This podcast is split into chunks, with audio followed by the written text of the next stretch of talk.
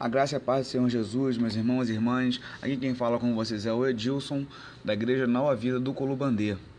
Este é o nosso podcast inaugural. Estaremos testando formatos. Provavelmente não será só eu. Se continuar indo para frente, poderá haver outras pessoas, poderá até haver outros programas dentro do nosso podcast.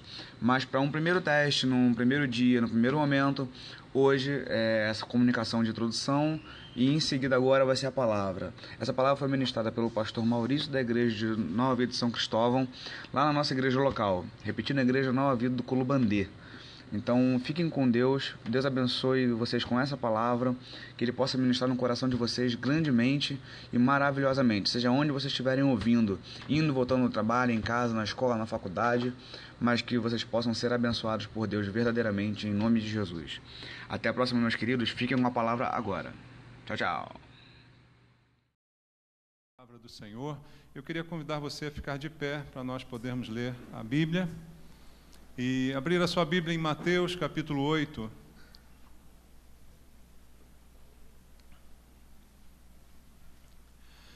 Evangelho segundo Mateus capítulo 8, vamos ler do versículo 5 até o versículo 13.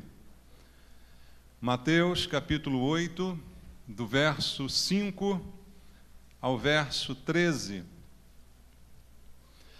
A palavra de Deus nos diz: Tendo Jesus entrado em Cafarnaum, apresentou-se-lhe um centurião, implorando: Senhor, o meu criado jaz em casa de cama, paralítico, sofrendo horrivelmente. Jesus lhe disse: Eu irei curá-lo. Mas o centurião respondeu: Senhor, não sou digno de que entres em minha casa, mas apenas manda com uma palavra e meu rapaz será curado. Pois também eu sou homem sujeito à autoridade tenho soldados às minhas ordens, e digo a este vai, e ele vai, e ao outro vem, e ele vem, e ao meu servo faze isto, e ele o faz. Ouvindo isto, Jesus admirou-se e disse aos que o seguiam: Em verdade vos afirmo que nem mesmo em Israel achei fé como esta. Digo-vos que muitos virão do Oriente e do Ocidente e tomarão lugares à mesa com Abraão, Isaque e Jacó no reino dos céus ao passo que os filhos do reino serão lançados para fora, nas trevas. Ali haverá choro e ranger de dentes. Então disse Jesus ao centurião: Vai-te e seja feito conforme a tua fé. Naquela mesma hora, o servo foi curado. Amém. Graças a Deus. Você pode orar comigo? Pai, nós te agradecemos por esse privilégio que o Senhor nos concede de mais uma vez nesse dia estarmos em tua casa, ouvindo a tua palavra, cultuando ao Senhor. Esse é o nosso propósito aqui, te honrar, Senhor. Que tudo o que foi feito, tudo que ainda será realizado, seja para a tua honra e glória. Nós lemos a tua palavra, Pai, e agora queremos entendê-la, queremos discernimento dela, queremos aprender dela e queremos também transformar a nossa vida de acordo com ela. Por isso te pedimos, fala ao nosso coração. Nós não estamos aqui para ouvir os homens com suas doutrinas humanas, nem com filosofias do mundo, mas a palavra poderosa de Deus que pode nos transformar. É essa que queremos, é essa que te pedimos, e eu coloco a minha vida vida em tuas mãos, peço a unção do Espírito Santo para que eu possa ministrar debaixo do poder de Deus e todos nós aqui sairmos daqui abençoados pela tua palavra. É o que eu te peço em oração com meus irmãos, em nome de Jesus. Amém. Graças a Deus. Podem sentar, irmãos. Amados, esse texto é um texto interessante porque Jesus está fazendo aqui um elogio a um homem que não era judeu, era um romano, um homem estrangeiro, mas que recebe um elogio de Jesus. Se você ler os evangelhos que contam a história de Jesus, você vê que Jesus sempre foi um homem muito amoroso, dedicado às pessoas, a todas as pessoas indistintamente, mas raras vezes você vê Jesus elogiando claramente uma pessoa, um comportamento. Ele trazia palavras de consolo, muitas vezes até de advertência, mas elogios mesmos são poucos. E todas as vezes que eu vejo Jesus elogiando alguém na Bíblia, este elogio está relacionado à fé daquela pessoa. Porque, irmãos, elogios muitas vezes são usados de forma interesseira, forma a se tornarem uma bajulação, mas não é esse o propósito de Jesus ao elogiar. E o que ele realmente elogia é o que ele vê de mais precioso que nós temos: a fé. A fé que é a única coisa capaz de agradar a Deus. Você conhece a Bíblia, em que ela afirma que sem fé é impossível agradar a Deus. Ou seja, eu posso ter várias qualidades, eu posso ter muitos predicados, mas se não tiver a fé, será impossível de alguma maneira agradar a Deus. Por isso, os elogios de Jesus se referem à fé, a fé que uma pessoa manifesta em Deus, no poder de Deus. Então, há um interesse especial de Deus em relação à nossa fé, uma vez que ela é a única coisa que de fato pode agradá-lo no nosso comportamento e nas nossas atitudes. Então, Jesus, sempre que via uma pessoa manifestando uma fé genuína, desinteressada, ele elogiava essa pessoa. E eu vejo isso na Bíblia algumas vezes, e esse aqui é apenas um destes casos, não é? Mas por outro lado, eu também vejo Jesus diversas vezes nos evangelhos repreendendo pessoas. E também, na maioria das vezes que ele repreendeu as pessoas, foi por causa do mesmo motivo que ele as elogiou: a falta de fé. Aqueles em que ele encontrou fé recebiam dele um elogio, mas aqueles em que ele encontrou falta de fé, certamente receberam dele uma repreensão. E alguns exemplos bíblicos que eu quero deixar para você, queria que você lesse comigo ainda em Mateus, no capítulo 6, um pouquinho antes, no versículo 30. São versículos conhecidos, de histórias bíblicas conhecidas, mas que vale a gente destacar. Jesus está ensinando a respeito de fé no capítulo 6 de Mateus, e no verso 30 ele diz: Ora, se Deus veste assim a erva do campo, que hoje existe, amanhã é lançada no forno, quanto mais a vós outros, homens de pequena fé. Pequena fé tem aqueles que desconfiam de Deus, que não creem no seu sustento, na sua provisão. E Jesus diz: Olha, perceba o que Deus tem feito, até na natureza, se Ele cuida assim, não vai cuidar de você? Então, quando a pessoa manifesta um sentimento desse, é chamada por Jesus de homem de pequena fé. E por enquanto a coisa está tranquila, mas ele vai dizer coisas ainda piores. Veja bem, Mateus 8, de novo, lá no texto que a gente, no mesmo capítulo que estávamos lendo, no versículo 26, logo depois de elogiar a fé, Jesus agora vai repreender. Diz assim o verso 26: Perguntou-lhes então Jesus porque sois tímidos, homens de pequena fé. E levantando-se, repreendeu os ventos e o mar e fez-se grande bonança. Agora ele está numa tempestade, num barco, junto com seus discípulos. A princípio, pessoas que deveriam manifestar mais fé do que as pessoas comuns, como aquele centurião citado no texto anterior. Mas agora ele encontra esses homens atemorizados com relação ao que iria acontecer, ao perigo do mar, então Jesus desperta do seu sono e vai repreendê-los, chamando mais uma vez de homens de pequena fé, porque estavam temerosos diante de um problema, estavam com muito medo diante de um problema. Irmãos, todos nós passamos por problemas, mas nós cremos em Deus, e isso faz a diferença. E isso traz paz ao nosso coração. É impossível alguém dizer que tem fé e ao mesmo tempo não desfruta da fé, da paz que é gerada pela fé. E aqui Jesus, então, ao ver aqueles homens desesperados, ele repreende, ele diz: Olha, vocês são homens de pequena fé. Uma simples tempestade fez com que vocês se desesperassem. E assim o Senhor prossegue repreendendo, censurando aqueles que não têm fé. Ainda em Mateus capítulo 14, versículo 31, dessa vez, Vamos ler Mateus 14, 31, diz assim: E prontamente Jesus, estendendo a mão, tomou e lhe disse: Homem de pequena fé, por que duvidaste? Jesus está tendo, dando a, a Pedro ali uma grande experiência com ele. Pedro está andando por sobre o mar, nós conhecemos o texto. Mas em certo momento, ao olhar para as ondas, você conhece a história, vem dúvidas ao seu coração, e ele então duvidando, começa a afundar. Jesus estende a mão, livra Pedro, mas não deixa de dizer: homem de pequena fé. Porque a fé não combina com a dúvida. Você conhece a definição bíblica de fé, lá em Hebreus 11, 1? A fé é a certeza das coisas que se esperam e a convicção de fatos que não se veem. Há uma certeza. Certeza não deixa margem para dúvida. E ali Pedro, ao manifestar dúvida, é então repreendido por Jesus, chamado também de homem de pequena fé. Mas, voltando ao texto que lemos no início, vemos um romano sendo elogiado por Jesus. Versículo 10 do capítulo 8 do Evangelho segundo Mateus.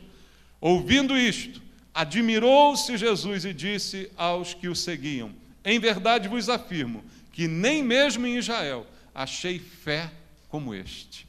A fé manifestada por aquele homem que não tinha conhecimento muito grande de Deus, mas olhou para Jesus com fé e fez uma grande afirmação. Jesus não deixa isso passar em branco e elogia, comenta a respeito da fé daquele homem. E era um homem, irmãos, que não pertencia ao povo de Deus. E isso é que é mais conflitante. Não era um homem religioso, não era um homem do povo de Israel, não era um frequentador de sinagogas, como hoje poderíamos dizer, não era um frequentador de igreja, mas era alguém que acreditava em Jesus, que confiava em Jesus, que entregou o seu problema a Ele, de maneira a confiar e afirmar com confiança que Jesus era capaz de resolver o seu problema. Isso ensina para mim uma coisa, queridos: não adianta nós sermos religiosos se a gente não confiar em Jesus. Não adianta nós sermos frequentadores de igreja se nós não colocarmos em Jesus toda a nossa confiança e entregarmos a Ele a única coisa que realmente pode agradá-lo, a fé, que é a única coisa que Ele elogia numa pessoa. Não adianta toda prática religiosa se ela não se traduzir num relacionamento de fé para com Deus. E Jesus encontra isso fora de Israel, como diz aqui o texto, porque esse homem manifesta essa confiança irrestrita no que o Senhor poderia fazer. Por isso é algo para nós pensarmos essa noite. Fé é o que precisamos ter. Fé é o que Deus está procurando em nós. É isso que está em jogo e é isso que pode de fato agradar ao Senhor. Mas, olhando com mais detalhes para o texto, vamos entender como é que era a fé desse homem, desse centurião romano. Como é que ela se manifestava? Porque às vezes a fé é só dita, professada. Nós professamos a fé, mas como nós a vivemos na prática? Como as nossas atitudes são compatíveis com aquilo que nós dizemos? Então, na atitude desse homem, nós podemos entender por que, que Jesus elogiou a fé que encontrou no homem. Primeiro, eu disse aqui, citando Hebreus capítulo 11, que a fé é uma certeza. Então, a pessoa, quando está com esta certeza, ela não admite nenhuma possibilidade de dúvida. Ela não sabe direito o que vai acontecer, ela não sabe todas as coisas, mas ela tem uma certeza, a certeza de que em Deus ela pode esperar e confiar. Esta certeza é a expressão da nossa confiança para com Deus. Quando Deus tem um relacionamento conosco, quer encontrar em nós certeza, fé, que se traduz em convicção, em certeza, não dúvida, não medo, não temor, pelo contrário, confiança. Embora eu não tenha tudo, embora eu não saiba tudo, mas uma coisa eu sei: eu sei em quem tenho crido, como dizia o apóstolo Paulo. Eu sei em quem eu confio. É nele que eu posso depositar toda a minha confiança. E quando a gente realmente crer em Deus, nós confiamos nele. Como crer e não confiar? É possível isso? Irmãos, às vezes eu tenho a sensação que algumas pessoas, até mesmo na igreja, elas desconfiam de Deus. Elas não têm uma confiança completa elas imaginam que de alguma forma elas podem desconfiar um pouco de Deus, porque se Deus esquecer, eu vou fazer, eu vou dar no meu jeito, eu vou fazer a minha parte, eu vou fazer do meu jeito. Confiança é irrestrita e total, e foi isso que Jesus encontrou na vida daquele homem. Se eu não tiver essa confiança, essa certeza, Até as minhas orações, elas se tornam apenas um exercício religioso. Elas se tornam apenas uma técnica e não de fato um relacionamento com Deus. Muda completamente o sentido da nossa fé e do nosso relacionamento com Deus se não tivermos a certeza que a fé exige de cada um de nós.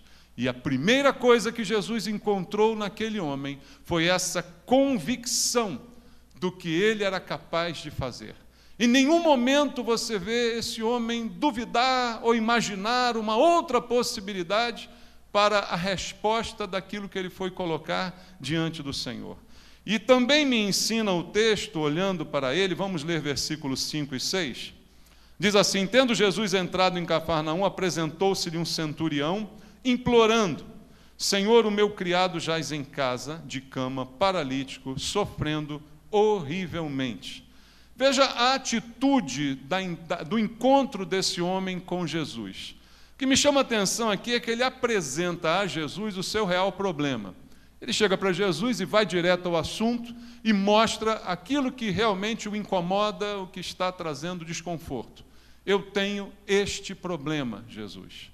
Eu tenho esta dificuldade. E ele apresenta ao Senhor, como a Bíblia diz que nós devemos fazer apresentar as nossas necessidades a Deus, e foi exatamente isso que este homem fez. Queria ler com você Jeremias 33, 3, no livro do profeta Jeremias, capítulo 33, no versículo número 3. Veja só o que diz a palavra de Deus em Jeremias, capítulo 33, verso 3. Diz assim o Senhor: Invoca-me e faz aí o quê? te responderei, anunciar-te-ei coisas grandes e ocultas que não sabes. Deus está nos estimulando a invocá-lo, a ir a Ele com o nosso problema, com a nossa dificuldade. E foi exatamente o que esse centurião fez ao se aproximar de Jesus e apresentar o seu problema. Mas chama a atenção que ele, a Bíblia diz, ele implorou a Jesus. Veja, a fé desse homem é elogiada. Mas não é a fé que ordena, não é a fé que determina, não é a fé que declara, é a fé que implora. Dá para você sentir a diferença? Hoje nós encontramos um ensino de fé completamente distinto das Sagradas Escrituras. A fé que Jesus elogia é a fé que implora, não é aquela que determina, que ordena, que decreta, mas é a fé que clama, que invoca, exatamente porque crê e sabe em quem está a autoridade. Foi dessa maneira que esse homem se apresentou a Jesus. E leia comigo agora Filipenses 4, 6. Carta de Paulo aos Filipenses, capítulo 4, versículo número 6, está escrito: Não andeis ansiosos de coisa alguma, em tudo, porém, sejam conhecidas diante de Deus as vossas petições pela oração e pela súplica, com ações de graças, não pela ordenação, não mandando Deus fazer o que você quer, não determinando nem decretando nada, mas suplicando, fazendo e trazendo o seu problema diante de Deus e suplicando por uma solução, mas crendo com a certeza de que você foi na pessoa certa, naquela que poderia resolver o seu problema. É assim que esse homem faz. E é por isso que ele é elogiado por Jesus. Ele chega a Jesus, apresenta o seu problema e apresenta da forma correta. Ele implora. Nosso relacionamento com Deus, queridos, precisa muitas vezes ser repensado. Há muitos de nós querendo dar ordens em Deus, querendo determinar as coisas, querendo assumir o papel que é de Deus. O nosso papel é suplicar e Deus é poderoso para fazer infinitamente mais do que tudo quanto pedimos ou pensamos. Não preciso dizer a Deus o que fazer. Pelo contrário, se eu disser, eu corro o risco de errar. Porque Ele é poderoso para fazer muito mais do que eu imagino ser a solução do meu problema. Então eu imploro e deixo com Deus a solução. E foi assim que esse homem iniciou a sua conversa com Jesus, implorando a Jesus por uma solução para o seu problema, uma relação de submissão para com Deus. Nós o chamamos de Senhor, então ele deve ser Senhor da nossa vida. E eu não estou em pé de igualdade com ele, eu estou abaixo dele. Então eu imploro a ele. E ele não faz porque eu mereço, ele faz porque ele é doador e galardoador daqueles que o buscam, como diz lá Hebreus capítulo 11 também. Então o relacionamento precisa ser repensado e esse homem nos dá uma grande lição, embora seja um romano, né? mas ele tem muita coisa para ensinar a muitos religiosos por aí. Outra coisa importante que eu encontro no comportamento desse homem, que também creio ter sido a causa do elogio de Jesus, foi a própria declaração que ele faz a seguir, versículo 7 e 8, volta lá no texto, diz assim: Ao suplicar, a resposta de Jesus foi: Jesus lhe disse: Eu irei curá-lo. Olhando até aqui, você pensa o seguinte: o homem já conseguiu o que ele queria. Ele implorou o Senhor ouviu e decidiu abençoá-lo e deu a resposta: Eu irei curá-lo. Ou seja, está cumprido o meu propósito, eu já consegui a atenção de Jesus e o seu favor. Mas o homem continua falando. E no versículo 8, a Bíblia diz: Mas o centurião respondeu: Senhor, não sou digno de que entres em minha casa, mas apenas manda com uma palavra e o meu rapaz será curado. Isso faz parte também daquilo que Jesus elogiou, irmãos.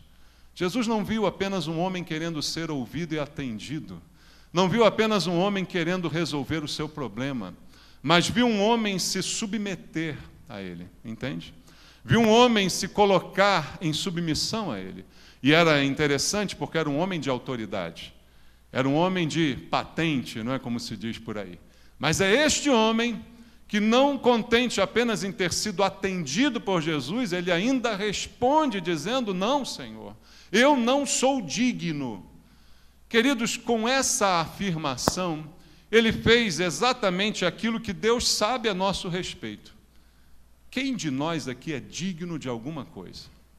Quem de nós é digno para cobrar de Deus alguma coisa, para exigir alguma coisa, para cobrar que Ele faça, que Ele realize? Quem de nós é digno de sequer estar em Sua presença? Quem de nós? O que nos capacita à presença de Deus é o sangue que Jesus mesmo derramou por nós, que nos qualifica. Então veja, o homem reconhece a sua indignidade. Ninguém é digno diante de Jesus. Mas hoje nós perdemos essa consciência e achamos que Jesus é um cara legal, né? o cara lá de cima, como alguns dizem aí, né?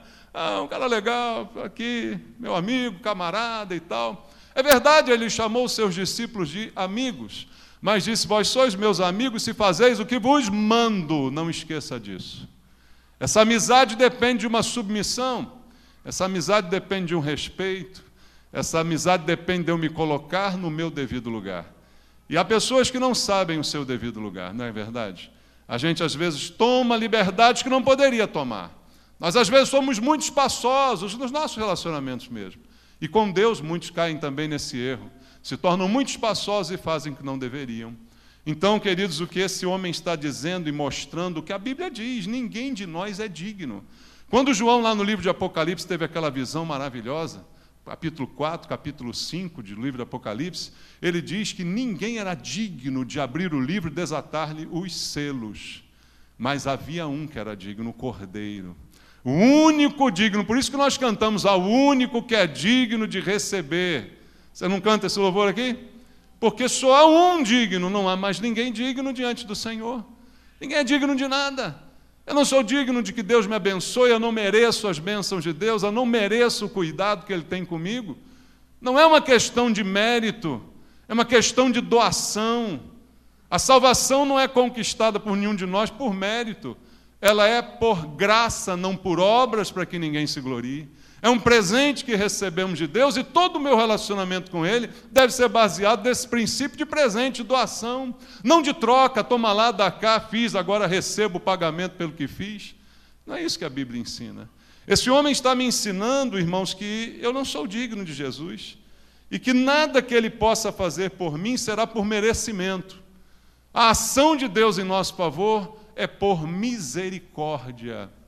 Diz a Bíblia que as misericórdias do Senhor se renovam a cada manhã. E sabe o que mais diz o texto? Esta é a razão de não sermos consumidos.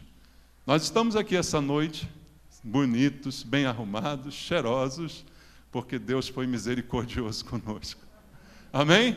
Eu não merecia estar aqui pregando, você não merecia estar aí ouvindo, mas a misericórdia do Senhor se renovou mais uma vez. E queira Deus que amanhã você esteja de pé pela misericórdia do Senhor também. Que Ele te leve para o teu trabalho, que você possa conquistar coisas boas pela misericórdia de Deus, não pelo mérito, não confunda isso, por favor.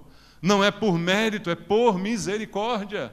O centurião está aqui ensinando essa lição para nós. Eu não tenho que exigir de Deus, eu só tenho que confiar nele.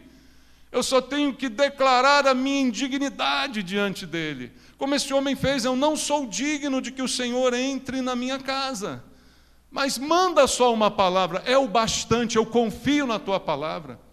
O Senhor não precisa fazer para eu acreditar, basta o Senhor dizer que eu já acredito. É assim a sua fé. Pensa comigo agora. É assim a nossa fé? Ou a gente quer ver para crer? Ou nós somos daqueles que queremos ver para acreditar? Jesus disse a Tomé: Bem-aventurados que não viram e creram. Jesus disse a Marta e Maria: Se creres, verás a glória de Deus. Mas primeiro eu tenho que crer, para depois eu ver. Aquele homem disse: Não preciso que o Senhor vá lá. Basta o Senhor dizer, porque eu acredito na tua palavra. Eu não preciso ver uma prova, basta que saia da tua boca, eu já confio. O Senhor diz que as ovelhas dele ouvem a sua voz e ele as conhece pelo nome. Então as ovelhas sabem quando Jesus está falando. Elas conhecem a voz do bom pastor. Se ele disse, eu acredito, eu não preciso ver uma prova. Ele não precisa me provar a palavra que sai de sua boca porque eu confio nela, mesmo ainda não vendo o que vai acontecer. Por isso, fé é certeza e convicção de coisas que não vejo. Não vejo, não preciso ver para acreditar no que Deus vai fazer. Aquele homem, ele ensina muito para a gente, irmãos, porque ele não achou nele dignidade, mas Deus encontrou nele a confiança que ele desejava. E é esse comportamento que agrada ao Senhor. Essa é a fé que agrada o coração de Deus. Uma fé que confia de maneira irrestrita e que revela também aquilo que Deus já sabe, a minha indignidade.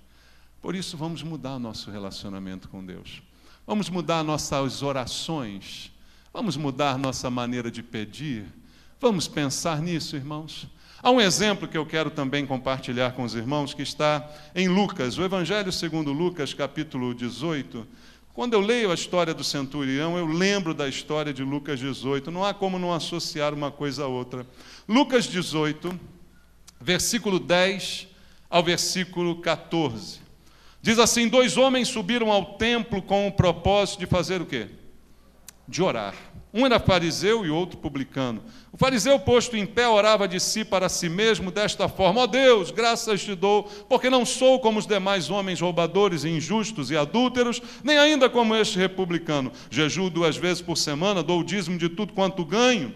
O republicano, o publicano, perdão, estando em pé, longe, não ousava nem ainda levantar os olhos ao céu, mas batia no peito, dizendo: Ó Deus, se propício a mim, pecador. E aí Jesus diz no verso 14: Digo-vos que este desceu, o quê? Justificado para a sua casa, e não aquele, porque todo o que se exalta será humilhado, mas o que se humilha será exaltado. Dá para aprender, irmãos? O que o centurião apresentou diante de Jesus? O comportamento do publicano aqui. Esperava-se mais do outro, fariseu, judeu, religioso, conhecedor da Bíblia de cor, sabia tudo da palavra de Deus, mas só sabia diante de Deus se exaltar e apresentar o seu currículo. Olha, o Senhor tem mais é que me abençoar, porque eu sou uma pessoa maravilhosa.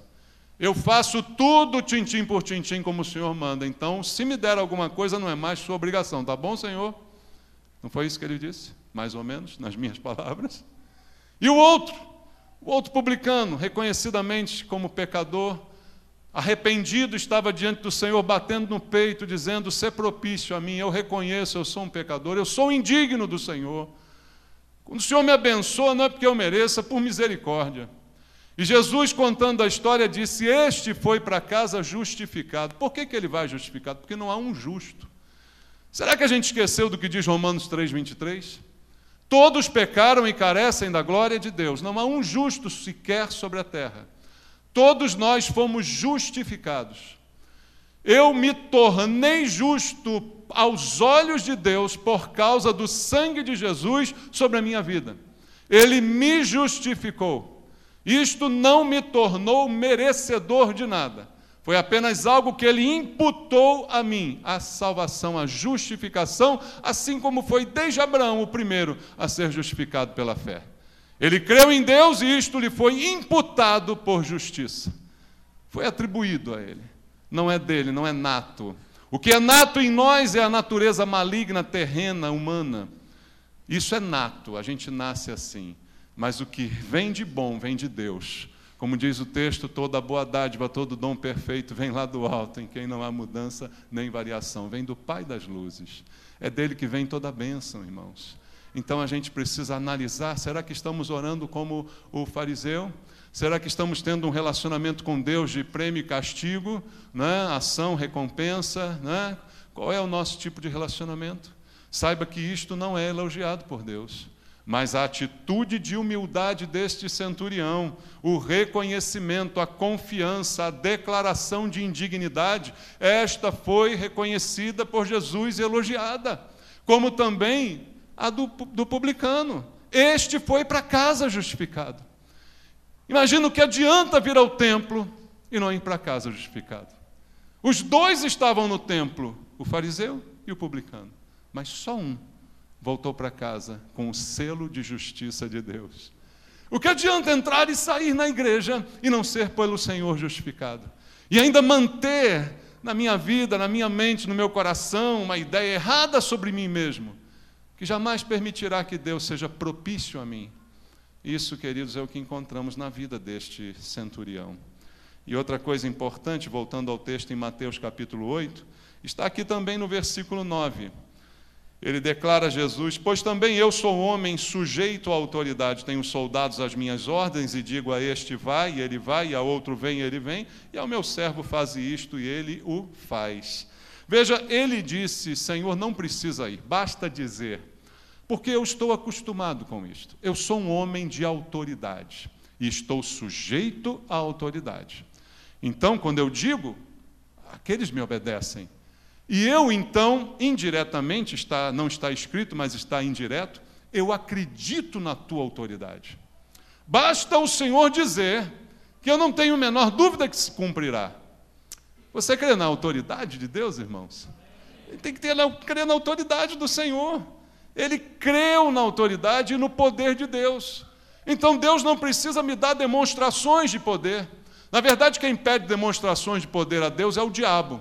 Você lembra do diabo na tentação lá? Dizendo para Jesus: se atira daí em cima, cai lá, faz um espetáculo, mostra, transforma as pedras em pães.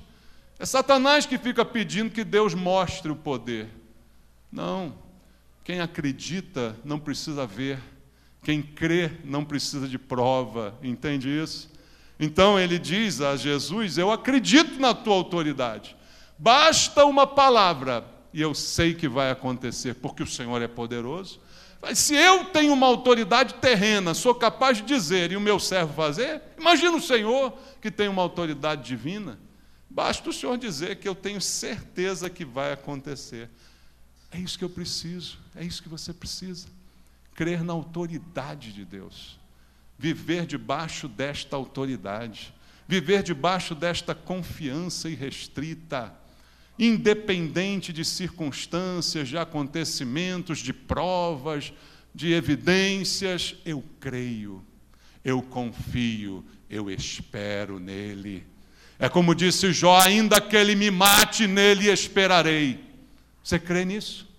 Só quem crê pode dar uma declaração dessa. Só quem confia pode declarar dessa forma.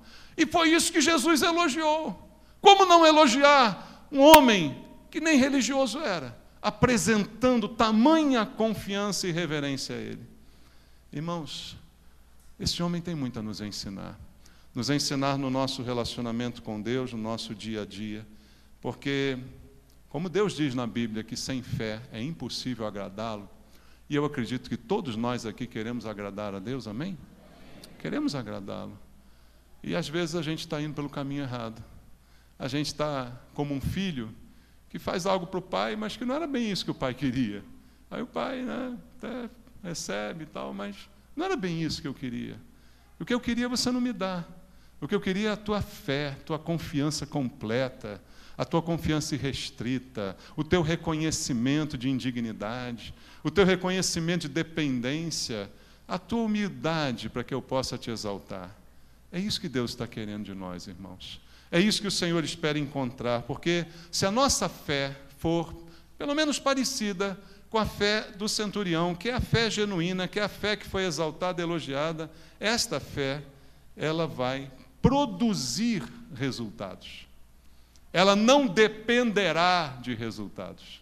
Veja, completamente diferente. A fé, assim, produz resultados, enquanto que a outra depende de resultados. Se Deus fizer, aí eu creio.